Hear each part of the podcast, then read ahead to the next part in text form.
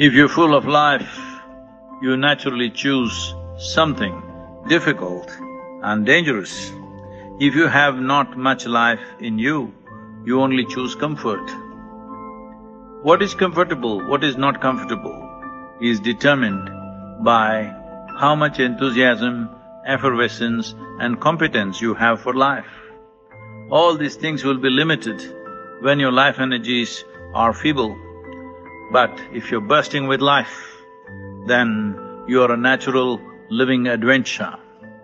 May your life not be a venture of transactions, but an adventure of exploring the very depths and possibilities of being human, of being alive, of being a part and a source of creation.